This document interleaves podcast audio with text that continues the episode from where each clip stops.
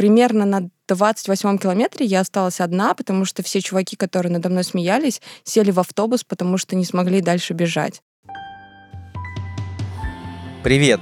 Вы слушаете подкаст «От себя не убежишь» от бренда спортивной одежды GRI. Меня зовут Андрей Белоусенко, я участник эстафеты GRI, и сегодня я буду вести этот подкаст. GRI проводит беговую эстафету в Ленинградской области четвертый год подряд. В августе мы с командой из 13 человек пробежим дистанцию 190 километров от Шепелевского маяка до маяка Стирстуден. Чтобы познакомить вас с участниками и самим лучше знать друг друга, мы по очереди собираемся в студии и обсуждаем то, что волнует нас. Сегодня я поговорю с Ренатой Хафизовой. Рената — тренер по функциональной подготовке и моя хорошая подруга. Привет, Рената. Здравствуй, Андрей. Ты знаешь, вот хотел начать э, сегодняшний подкаст с такой темы. Я лично выбрал марафонский бег довольно в сознательном возрасте и вообще называю этот э, вид спорта для себя осознанным. Вот, но я знаю, что не все э, приходят э, к этому так поздно, как я, и я вот знаю, что у тебя Э, немножко иной случай.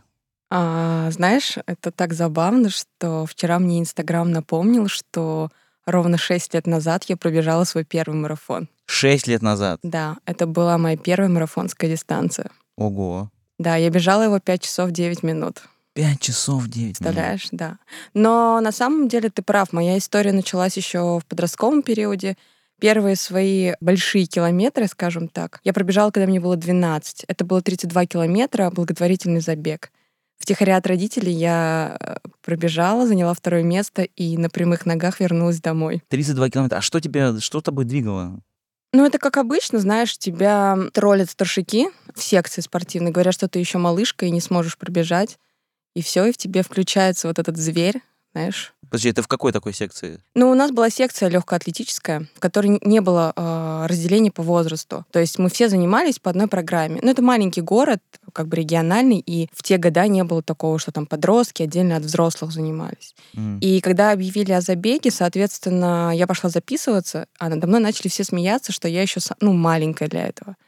Ну и я по гороскопу Овен, мне нельзя так говорить я наоборот иду от обратного. Ага. И все, я пробежала. У меня не было никакого музыкального сопровождения, в отличие от моих старших товарищей, которые бежали в наушничках, знаешь, там, с плеерами. Я бежала в маминых кроссовках Adidas, старых, в которых она занималась в секции аэробики еще в университете. И примерно на 28-м километре я осталась одна, потому что все чуваки, которые надо мной смеялись, сели в автобус, потому что не смогли дальше бежать. Ну, а я добежала до конца, заняла второе место, мне вручили грамоту, шоколадные конфеты и какую-то статуэтку, и я довольная пришла домой и получила от родителей. Ну, то есть э, ты в раннем возрасте поняла, что получила пример того, что бег — это, ну, во многом очень короткий цикл обратной связи. Ты что-то сделал, получил что-то хорошее. Ну да, в этом что-то было, наверное, такое детское. Конечно, если мы говорим про осознанный бег, то это все-таки вот 6 э, лет назад я пришла, ну нет, 8 лет назад я пришла к бегу, такому достаточно любительскому, и 6 лет назад пробежала свой первый марафон. Ну, насколько я понимаю, это был не самый быстрый, потому что 5 часов 9 минут, Я не кажется... готовилась. Ну, знаешь, даже не готовясь, осилить это тоже нужно, не сойти. Ну, это было сложно, конечно. Я, я бежала, я шла три километра пешком и задавалась вопросами, для чего я это вообще делаю. А, я знаю, на самом деле, а, для чего я это делала, потому что Моим вдохновителем стала Саша Боярская. Угу. А, ровно два года до моего марафона мы суппортили на сороковом километре всех ребят, кто бежал «Белые ночи». И на сороковом километре пробегали люди, бежала Саша, и мы так кричали, ее поддерживали, и вот эта вот уставшая ее улыбка, я ее когда увидела, она меня так вдохновила, и тогда я для себя сказала, я хочу, чтобы меня также суппортили на сороковом километре. Вот. И с этой мыслью я жила два года, зарегистрировалась на марафон, и ты не представляешь, 40 километр, то есть это в районе уже 4 часов, где-то 55 минут, я подбегаю на 40 километр, и ребята из Mid Running Club дождались меня. О. И они пробежали со мной 100 метров, и вот это вот меня так вдохновило и толкнуло, что я не помню, как я добежала последние 2 километра, но я прям парила. И вот это, наверное, была такая стартовая точка э, в прекрасный любительский бег марафонский. Слушай, ну круто, мне кажется, это классный пример того, вот э, как всем тем, кто, может быть, не бежит по каким-то причинам, старт, но это мотивация выходить и поддерживать других людей, потому что вы можете, а, помочь тем, кто кому трудно в моменте, может быть, кого-то вдохновить, кто еще не бежит, но вот этой поддержкой, вот этим вайбом, вот этой энергетикой покажете им пример, вот смотрите, как классно будет, и вас будут поддерживать. Безусловно. Это круто. Да, я считаю, что поддержка вообще важна, и у меня есть очень много примеров людей, которых я вытаскивала в зоны поддержки, которые не бегали. И это так их захватывало, что они такие, блин, я хочу тоже так же. Вот, поэтому все вот эти зоны поддержки, я считаю, что это вообще важная часть ну, беговой культуры. Вот, и надо это развивать. Я наблюдаю за тем, как это развивается в разных городах на забегах, и я очень рада, что сейчас люди понимают, что перекрытие города для забега — это не что-то плохое, и надо ругаться, что люди реально с балконов кричат, просто прохожие поддерживают, как бы они уже не негативят. Это еще на начальной стадии развития, в отличие, мне кажется, от европейских стартов, да, но мы к этому движемся, и это круто. Ну а как быть, э, например, вот с теми комментариями в Яндекс Картах э, от людей, которые говорят, ну опять все из-за этих бегунов чокнутых ну, перекрыли. Это будет всегда, мне кажется, это Могли есть. Могли бы в парках своих бегать. Чего вы в центре города? Да это будет всегда. Мне кажется, это есть э, также и в других странах. Просто мы это не замечаем, потому что мы там приезжаем, как туристы пробежали в эйфории. Мы же не следим за тем, что происходит э, в Яндекс-картах, только не в русских Яндекс-картах. Их тоже можно понять, но в целом поддержка это важно. Вот не, ну знаешь, твоей, конечно, эмпатии э, многие позавидуют э, к небегающим гражданам. Но вот у меня сколько примеров в тех же мейджерах. Люди, э, для них марафон — это уже праздник, это уже возможность выйти на улицу и дать частичку своей заботы, своего боления другим людям, в том числе приезжим. Это же, ну, как такой процесс регенерации энергии. Ты сегодня дал здесь, где-то получил, и вот, вот этого хочется в идеале, конечно. Мне кажется, мы к этому со временем придем. Вот. Э, лично для меня самое, наверное, важное, я, мне кажется, даже делилась с тобой этим уже, это дети в зоне поддержки. Вот у меня есть пункт, если я не бегу супер быстро, и даже если я бегу супер быстро, я даю всем детям пятерку, потому что вот для них, мне кажется, это прям вот очень важно. Во-первых, для них это вдохновение, да, у кого-то там бегут родители, кто-то просто вышел с родителями поддержать бегунов. Я иногда себе задавала вопрос, может, я бегу ради того, чтобы давать пятюни детям. Представляешь? В Казани, кстати, в этот раз была очень крутая детская поддержка. Так совпало, что там была детская горка, и дети там тусовались, и в процессе они просто кричали и хлопали в ладоши. Я такая думаю, блин, вау, это очень круто. А ты забегала в, в, в, в горку? Да, прокатывалась и бежала дальше. Я бы не удивился, если бы ты это сделала, знаешь? Да, да. А скажи, вот э, как твое время эволюционировало, ну вот беговое? Я понимаю, что это не, не самый важный показатель глобально в беге, но вот э, сильно эволюционировал с первым, вот ты говоришь, 5 часов, 9 минут. И... Ну, 5 часов 9 минут. И самый быстрый мой марафон сейчас на данный момент времени это 3 часа 25 минут. Mm, то есть это порядка полутора часов. Да. Серьезно. А что тебе помогло? Вот за счет чего ты так? Знаешь, лично я могу написать э, брошюру, как не надо готовиться к марафонам. Угу. Потому что я очень плохой подопечный, я не дисциплинирована. И в моей жизни, если честно, не было забега, когда я выходила на старт с полной уверенностью, что я готова. В моей жизни это, ну вот, захотела, побегала. Вышла побегать 10, устала на восьмерке, я остановлюсь. То есть я кайфую от процесса. Я пробовала заниматься системно, но понимаю, что меня это вгоняет в тоску. Но с другой стороны, как ну, все-таки тренер, я понимаю, что сейчас я в такой точке, вот я бегаю так, без подготовки. Это все мои ресурсы. Если я хочу бегать быстрее 3.25, то мне уже нужно готовиться. Ну, то есть сейчас я тащу на каких-то своих врожденных физических данных. Ну и базы, наверное, такой силовой. Поэтому сложно сказать. Мне нужна система. Вот, тогда я буду бегать быстро. Но у меня нет цели бегать быстро. Я супер горжусь собой, что даже э, за ну, вот эти 6-7 лет я эволюционировала, что в половинке, что в марафоне, да, без особой подготовки. И в душе меня греет мысль, что если я займусь этим, то я буду вообще супер быстро. Ну, ты знаешь, а вопрос, надо ли? Да, вот о, о чем речь. То есть я ни с кем, во-первых, не соревнуюсь в цифрах. Давай так. У меня нет такого, что там какая-то девчонка из соседнего там клуба бегает быстрее меня.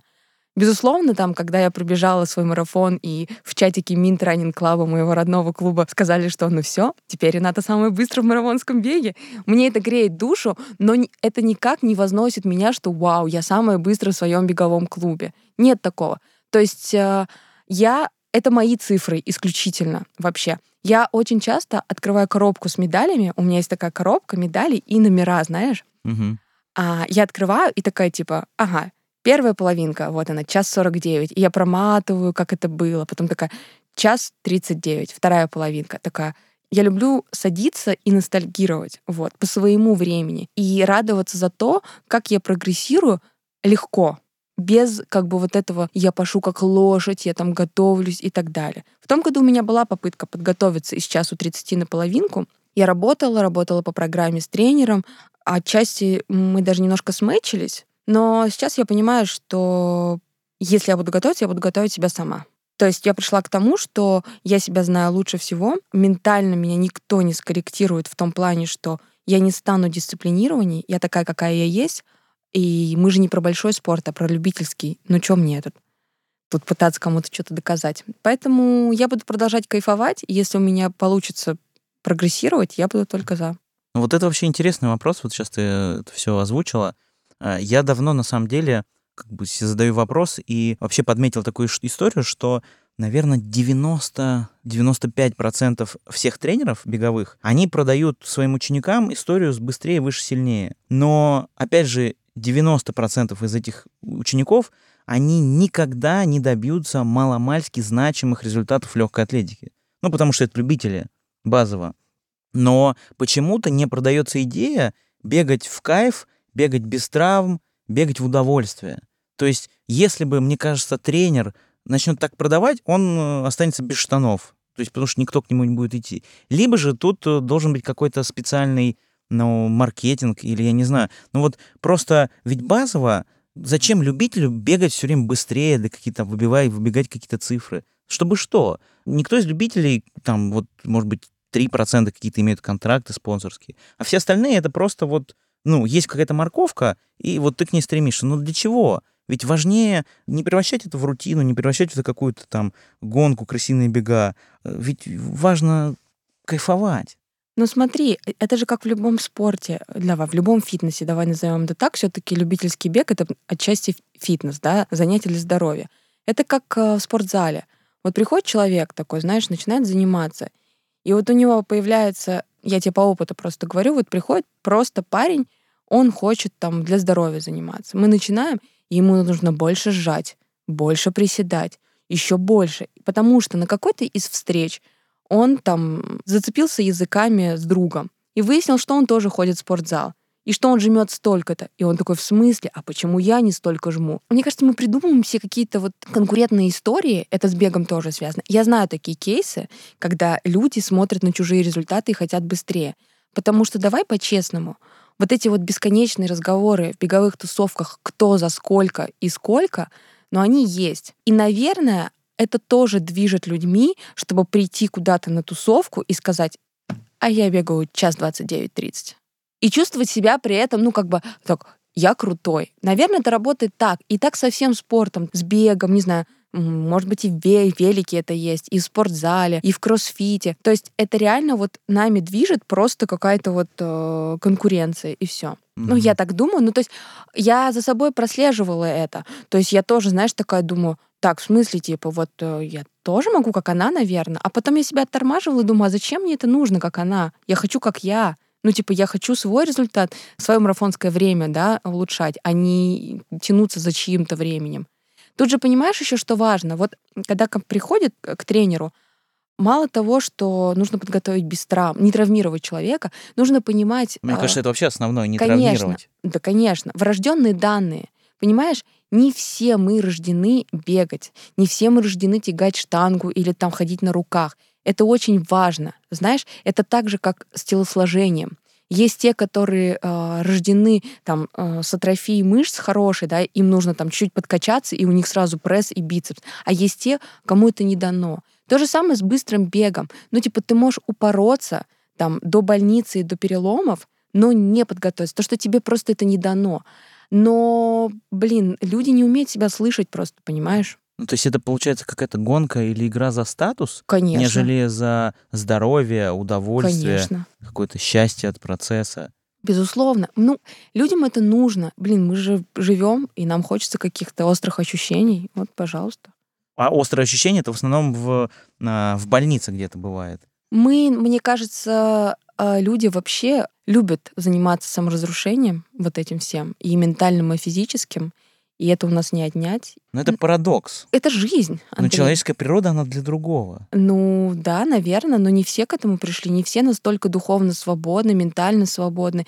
Всем кажется, что вот это вот марафон из трех это цель их жизни. Они смотрят туннельно очень сильно. А что стоит за этим марафоном из трех? Кто-то задавался вопросом, а что дальше-то? Вот у меня, когда была такая идея фикс, я себе просто так остановила и думаю, Рен, ну и что? А что дальше-то? Детям рассказывать? О, моя бабушка и так мной гордится, что я бегаю. Ей эти цифры, знаешь, она ничего не понимает в этом. То есть я ей говорю, я пробежала марафон, и она всей деревне рассказывает, что я бегаю марафоны. Ну, то есть для чего? И я поняла, что все, мне это не нужно вообще. Я не хочу бегать в группах быстрых ребят, упарываться, но бегать там, знаешь, с дайхардом, потому что они бегают, и я хочу, а потом фоткаться и говорить, что смотрите, я бегаю с дайхардом. А сама буду лежать потом на отходах дома, потому что у меня будет все болеть. Нет, вот я поэтому отошла вообще от всей этой системы. Я не против нее. Я рада, что люди начинают бегать. Я сама была вначале такой. Люди либо к этому приходят, к свободе, да, в беге, без рамок, либо к этому не приходят и занимаются саморазрушением. Кого-то там выдергивать и пытаться ему сказать, чувак, остановись, ну, лезть, так сказать, своими советиками тоже такое. Но меня порядком напрягают все эти разговоры про время иногда во всех этих беговых историях, тусовках, потому что мне это уже настолько не близко и неинтересно. Мы все ходим на поверхности, типа старты, время, время, старты. Это, конечно, своего рода аддикция наша. А если вот это все почистить, а что за этим стоит? Mm-hmm. Вот никто об этом не задумывается. И вот это, кстати, не свобода определенная. Мы реально в рамках живем. И мне кажется, что вот как раз-таки локдаун, он для многих был таким показателем, знаешь, реально, а что для тебя бег? Это, знаешь, как огромный такой вопрос на плакате, мне кажется, у всех был. Ну, я для себя просто давно поняла, что для меня я кайфую от стартов, мне нравится вот это волнение перед стартом. А, я всегда плачу на финише, вот эти мои слезы на финише. Это вот эти отхода легкоатлетические, это супер кайф. Ну, то есть это сложно объяснить тем, кто не бегает. Но в целом я считаю, да, что не надо себя загонять в рамки. Вот. Но это лично мое мнение, это я к этому пришла, и я супер кайфую сейчас от свободы в беге. Захотела, побегала, столько, не столько. Ну, то есть до завтрака побежала, пожалуйста. Сделала работу полуторачасовую, пожалуйста. И так, и так я получаю кайф, но ни перед кем не отчитываюсь. И у меня нет такого, что, ох, черт, я там бегу медленнее, чем там когда-то. Вот. Но если для человека это важно, и что-то ему это в будущем дает, пожалуйста. Если его это вытаскивает в дождь побегать, да, там, если это его спасает эмоционально, я только буду рада. То есть у всех разные цели, понимаешь, для бега. А давай, может быть, вот сейчас коснемся немножко то, через что ты к этому пришла. Я знаю, что была какая-то авария, да, и расскажи, как она повлияла на бег, как ты возвращалась. А, наверное, самая первая травма, да, это была авария, когда я ехала на мотоцикле. Меня подрезали, я упала, был дождь. И тогда вот у меня было повреждение голеностопа и первое повреждение колена. Это было ровно за две недели до марафона «Белые ночи». Конечно, тогда, ну, ты понимаешь, да, это были боли, страдания. Типа старт через две недели, а, на меня накладывают гипс, и там сначала один врач говорит, что надо оперировать, второй вообще, зачем вы бегаете. Ну, то есть вся эта история длилась два месяца. Меня кошмарили различными страшными историями по поводу того, что мне нужно делать с моим коленом. И тогда, наверное, я прям сильно волновалась, что я никогда не смогу бегать. Именно старты это было так сформулировано. То есть тогда, выходя из кабинета, я себе говорила, я никогда больше не смогу бегать старты. Понимаешь, о чем mm-hmm. я? То есть не бегать, а именно старты. Для меня тогда это было важно. Это было, ну, буквально три с половиной года назад. Потом, когда все в итоге мне сказали просто сделать брейк, и в целом колено как бы восстанавливается окей, я начала снова бегать. У меня там были очень сильные эмоциональные потрясения в семье, и я тебе так могу сказать, что дважды в своей жизни меня эмоционально вытаскивал бег. Мне кажется, это и стало переломным моментом в понимании того, для чего мне бег. То есть не стало моего близкого человека, и это была поздняя осень, и всю зиму я пробегала. Я никогда не бегала зимой. Для меня это было открытие. Мы бегали с моей подругой очень долго, в минус 20, в минус 25. И я понимала, что это своего рода такое очищение. Я провела так зиму, я очень сильно кайфанула. и как-то даже меня подотпустило. Второй момент, наверное, когда меня ментально э, это как-то так э, подняло наверх, я ушла из очень тяжелых таких сложных отношений, и два месяца я просто каждый день выходила и бегала, бессистемно. Вот сколько хочу, столько и бегаю. И каждая пробежка, это, знаешь, я как будто на уровень выше поднималась именно эмоциональным. То есть я начинала с такого, знаешь, как будто на мне кандала, и я вот волочусь, типа, по дну. А потом я потихонечку скидывала, скидывала, и так, знаешь, типа, легко, легко, легко, легко. И за два месяца я прям супер кайфово себя начала чувствовать. И, наверное, эти были вот два момента в моей жизни, когда я поняла, что бег для меня не просто цифры и старты. То есть именно сама жизнь мне подбросила ситуации, которые вывели меня ну, которые тебя испытывали, да, тебя да, и бег. Да, меня и бег. Ну и, наверное, последняя ситуация, ты знаешь, ты был как бы на месте событий. Это мое как бы повреждение колена последний раз 7 месяцев назад. И очень долгие страдания, полгода, потому что не могла бегать. Вот сейчас я супер кайфую. Это была, это, знаешь, у меня типа третья ситуация, которая меня еще больше поняла на тот уровень, что бег для меня — это в первую очередь про наслаждение, и я его очень сильно люблю. Не за циферки, вот, не за медальки. Я его просто люблю. Ну да, да, я вот был свидетелем последнего, последнего твоего поломки ивэ- системы. ивента. Да. Так можно назвать. Да. Вот, но при этом, когда ты восстанавливалась, опять же, я вот э, то, что наблюдал, это был серьезный перенос ковидной инфекции. Определенно. Вот. И расскажи, как это все повлияло и что ты вот э, какой-то опыт э, приобрела. Ну, у меня получается, что так все наложилось. Сначала я поломалась, и ровно через две недели после того, как мне поставили диагноз с коленом, я слегла с ковидом. И период активного восстановления, он у меня отсутствовал, потому что я, ну, я конкретно слегла и лежала 21 день. После этого у меня был очень сильный эмоциональный сбой. Ковид повлиял на мою ментальную систему. Я ушла в тревожность повышенную, в депрессию такую некоторую. И мне нужно было восстанавливать колено — но я этим не могла заниматься, потому что у меня не было желания. И это такой, знаешь, вот круговорот, ты ходишь по кругу. Ты не хочешь бегать, ты не хочешь восстанавливать ногу, ты не будешь восстанавливать ногу, ты не будешь бегать. Ну, то есть, и вот ты вот так вот ходишь, да. Когда я начала там э, определенные процедуры выполнять, э, пить витаминки, э, заниматься медитацией, мне стало полегче. И вот с Нового года, там, с февраля, я начала заниматься ногой, и в феврале состоялась моя первая пробежка, там по 7.30, я что-то 2,5 километра пробежала. И такая, вау. Ну, ковид сказался на дыхании, ноги сказались на том, что как бы мне тяжело бежать. Ну вот, сейчас что у нас, июнь, и я вообще в норме. Ну, ты даже была замечена, а, пробежав э, целый полумарафон. Вау, да. Да. А, но вот, э, знаешь, еще немножко вернемся. А, ведь у тебя был, э, хочется сказать, потрясающий, но, по крайней мере, точно необычный опыт работы в красной зоне, волонтером в больнице. Да, это была интересная история вообще в моей жизни. Если ты человек, который обращает внимание на какие-то знаки, прислушивается к себе, вообще твоя жизнь будет очень интересной, я так могу сказать. И я вот к этому пришла. И вот так пару таких знаков, э, когда я что-то хотела, я как-то хотела повлиять, вот так запрос был, на эту ковидную ситуацию после, ровно после болезни. И вот мой запрос как-то так выплыл на поверхность, вселенная меня услышала. Я познакомилась с куратором волонтерской красной зоны и пошла работать, да, на три месяца в 52-ю больницу волонтером. Это была своего рода терапия, терапия отдавать людям что-то, вот, и хоть как-то помочь в этой ситуации гребаной, которая нас захватила. Вот. То есть, знаешь, я почувствовала себя хоть немножко вот участвующей вот в этом процессе, да, помощи людям, вот. Это меня как-то подняло на новый уровень. Я прям реально начала приходить в норму, несмотря на то, что там ты видишь такие ужасы, что тебя это, наоборот, должно, знаешь, вгонять в какую-нибудь депрессуху. Но у меня это в обратку сработало. Вот. Но да, был такой опыт интересный весьма, так могу сказать. А я познакомилась с невероятными людьми, те, кто справился с болезнью и вышел из больницы, и мы даже сейчас общаемся. Вот. Угу. Ну, тебе, конечно, вообще респект э, огромнейший Спасибо за, большое. за это все. Ну и давай теперь Блиц. О, давай. Готова? Вопрос про сколько зарабатывать, надеюсь. сколько зарабатываешь, не будет. Так, поехали. Давай. Асфальт или трейл? Асфальт. Почему? Да, трейл вот У это тебя вот. не трейловых кроссовок? Я не люблю... Я, я хочу финишировать красивой и чистой, хоть и потной, а не вот это вот, когда ты в говне и водорослях. Хорошо. Процесс или результат? Процесс. Сто процентов. Вообще абсолютный. Майка или футболка? Воу, это так сложно, ты знаешь? Это же девочковые загоны, типа, что тебе что-то не нравится в своей фигуре.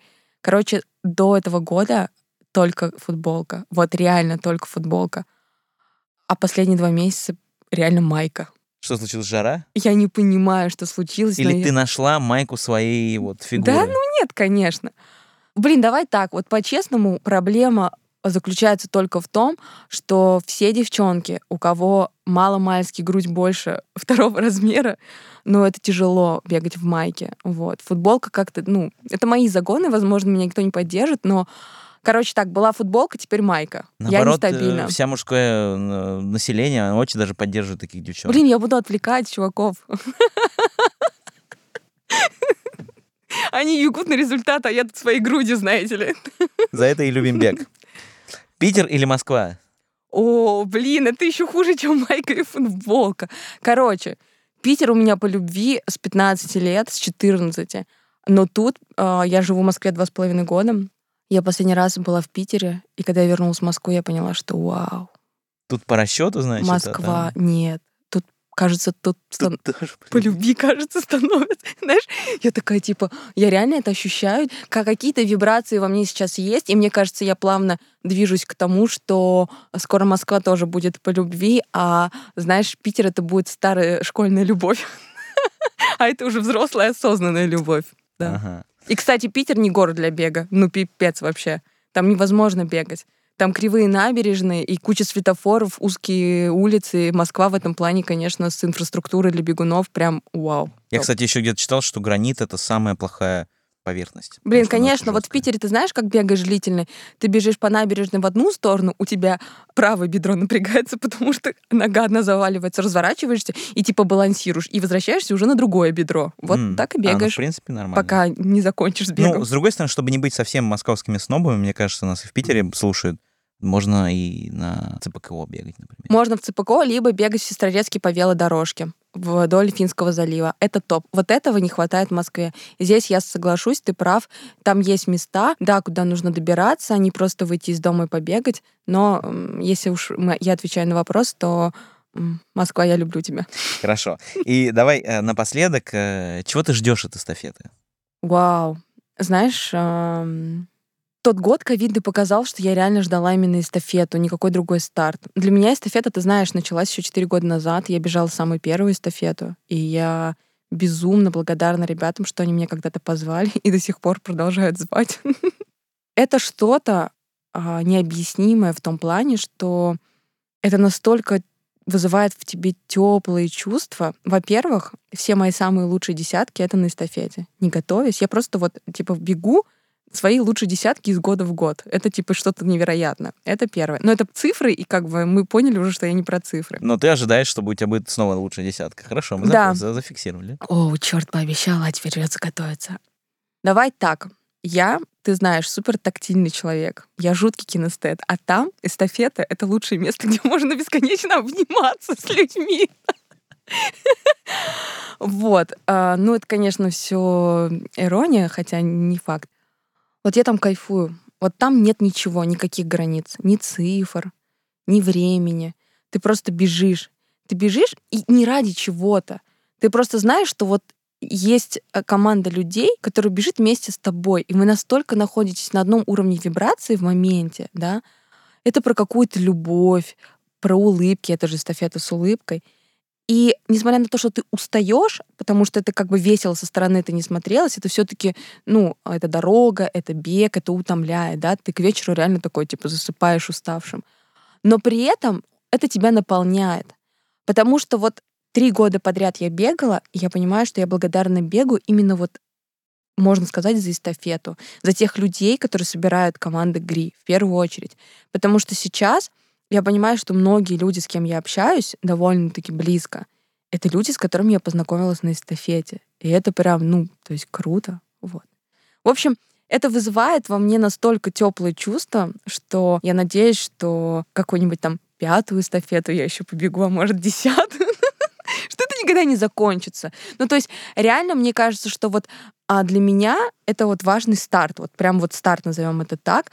Я волнуюсь, хотя как бы что волноваться, да. Вот. Мне нравится, как с первой эстафеты ребята развиваются, да, в плане бренда, да, в плане вообще всего, вся вот команда Гри, она просто уже улетела в стратосферу. Я понимаю, что я с самого начала, и мне это очень греет душу, и я прям сердечко ребятам, я их очень люблю и обнимаю. И за то, что они собирают вокруг себя столько классных ребят, за это им тоже респект. Ну что ж, спасибо, Рената, за этот разговор. Подписывайтесь на подкаст «От себя не убежишь». Он выходит на всех подкаст-платформах дважды в неделю по понедельникам и четвергам. В следующем выпуске Рената выступит в роли ведущей и поговорит с Олей Маркес, певицей и основательной школы и идеального тела секта. Кстати, именно Оля и ее группа записали потрясающую заставку для этого подкаста. Спасибо большое им за это.